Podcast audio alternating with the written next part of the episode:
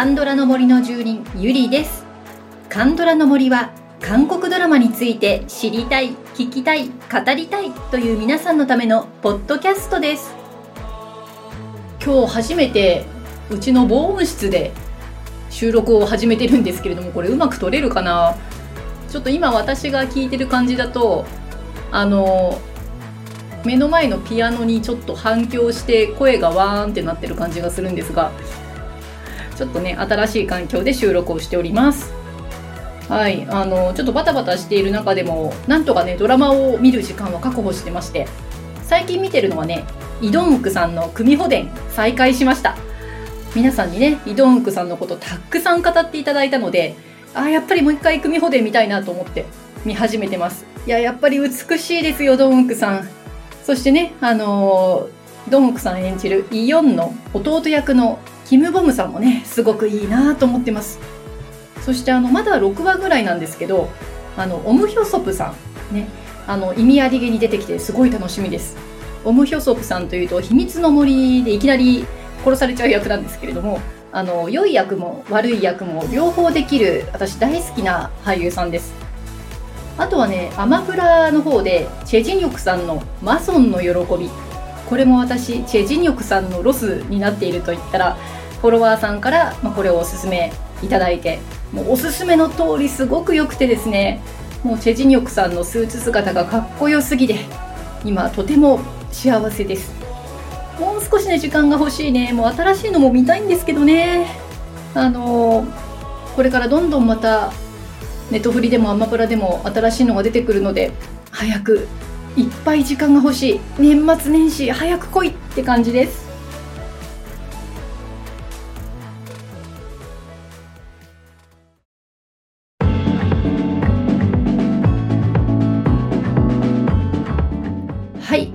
は賢い私生活の特集4回目ラストになりますもうこのドラマがね、一番ご要望が多かったですから、やっと皆さんとのお約束が果たせて、ほっとしているところです。今回最後の質問は、あなたにとって賢い医師生活とはどんな存在でしょうか？という質問でした。はい、みんなでしみじみと語っている感じで言ってみましょう。最初は一言で表現された人たちをご紹介します。えーと、ポッドキャストネーム、お名前、ヒーさん、HEE さんと、ヒーさんとお読みすればいいですかね。一言で表現していただきました。人生ドラマ。ヒーさんにとっての賢い医師生活とは人生ドラマです。そうですね。もうたくさんの人の人生が詰まっている感じでしたね。そして次はピンクさん。はい、ピンクさんにとっての賢い医師生活とは？大切な人たちの大切な物語。一人一人がね本当に大切に見えますよね。なんかピンクさんのこの大切な人たちの大切な物語っていうのがこうなんかキャッチコピーのように聞こえますよね。はい、えー、次はですねお名前。賢い学生生活さん。学生さんなのかな？はいコメントをお読みします。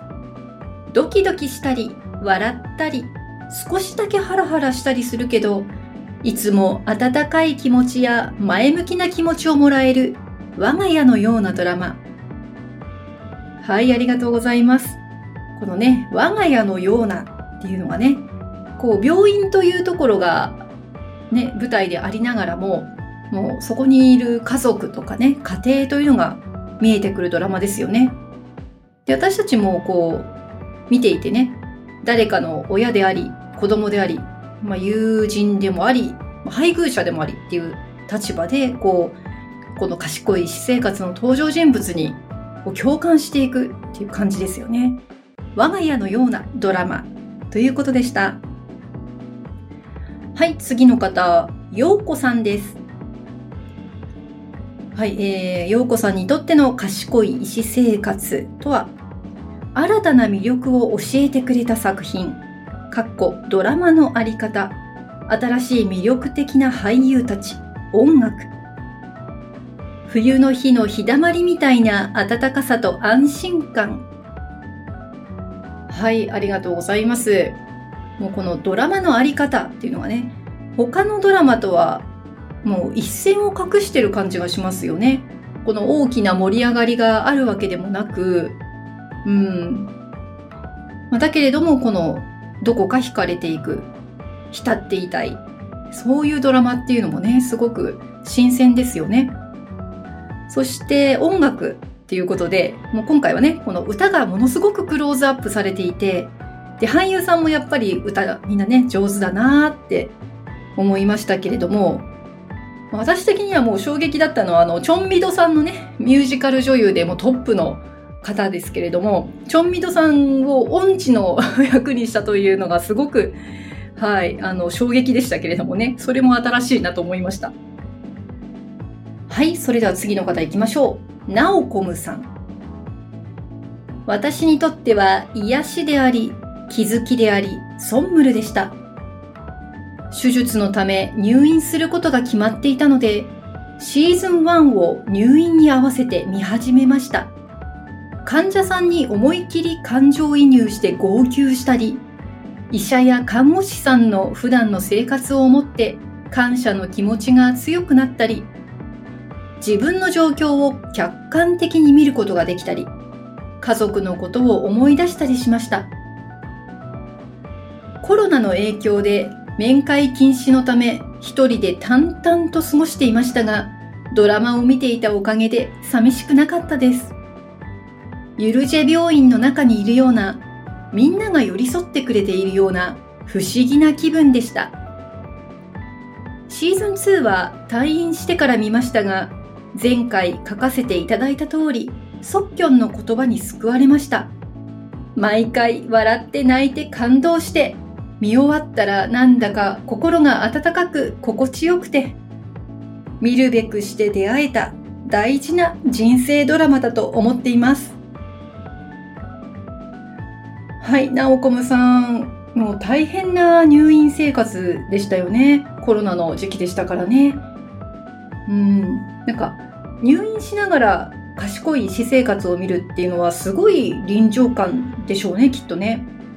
うん、もうね、ナオコムさんのこの大変な状況を作ってくれたドラマなんだなと思います。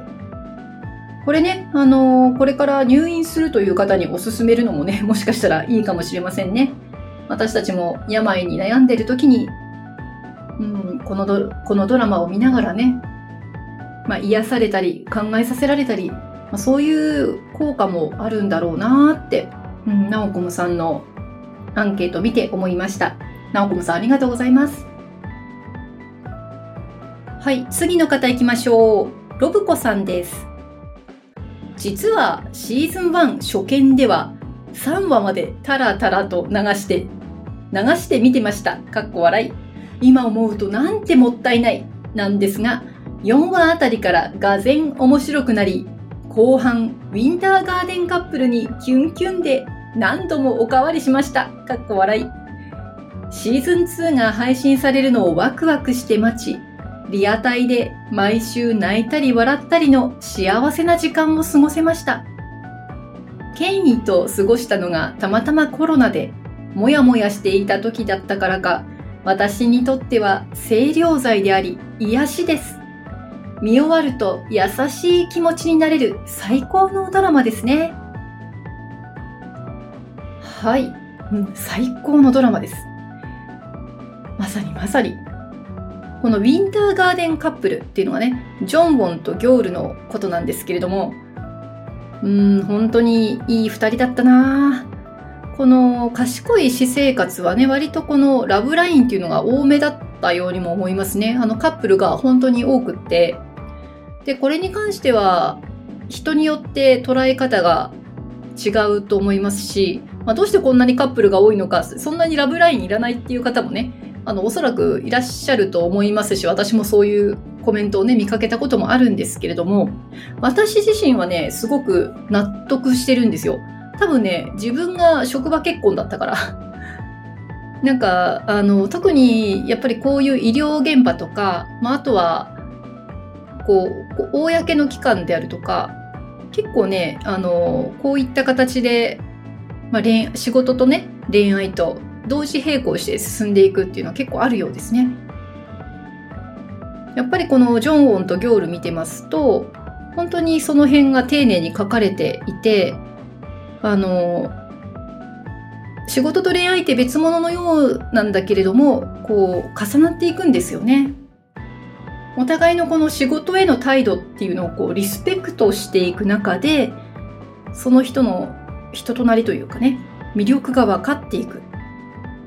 どのカップルもやっぱりそういったところがちゃんと描かれていて私的にはものすごく好きでした。ウィンターガーデンカップルっていうんですね。なんかそれもロマンチックですね。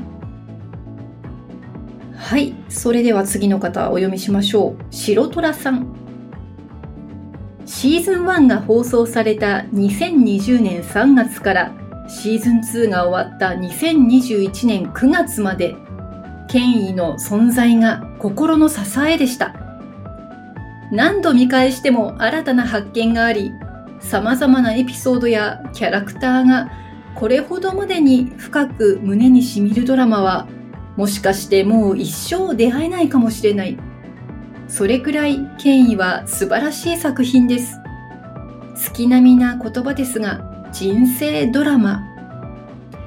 単にストーリーを眺めているだけでなく、キャラクターとともに人生の一時期を過ごしたような気持ちにさせる素晴らしいドラマ。まだご覧になっていない方は幸せです。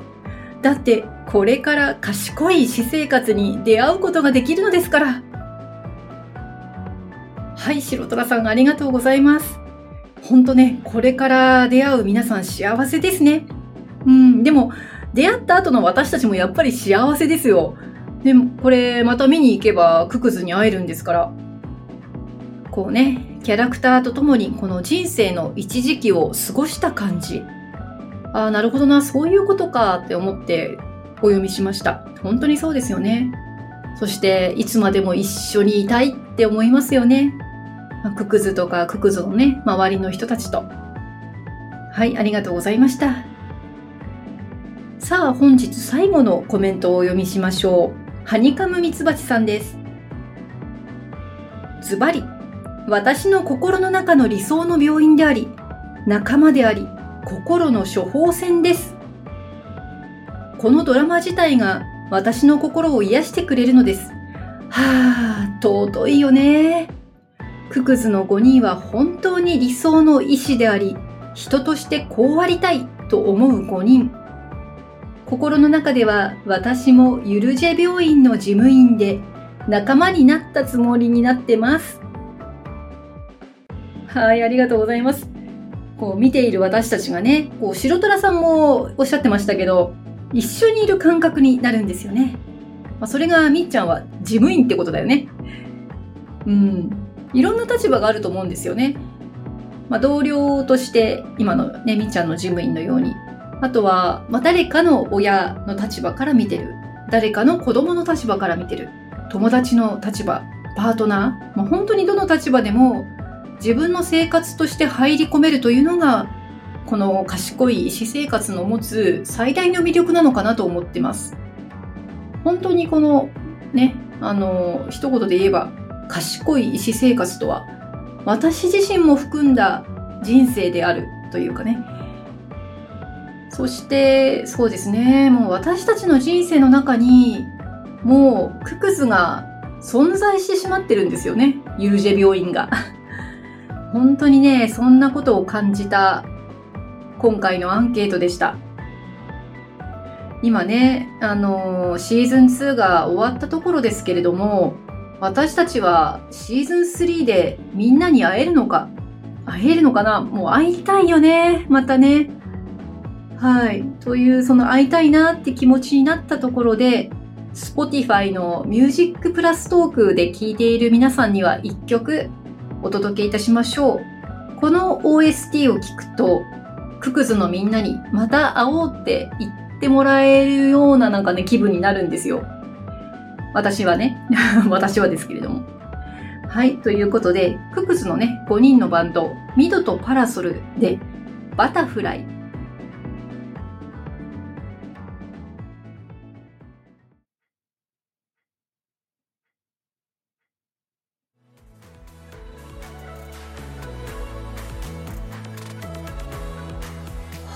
今回の「ミュージックプラストークバージョンは賢い私生活の OST バタフライでした。シーズン2最終話のバンドの曲でしたね。これを聞くとねククズの5人になんか励まされている気分になるんですよね。ねこれを聞きながらもうまたククズにね会えることを願っています。ぜひ Spotify でミュージックプラストークバージョンであのお聞きいただければなと思います。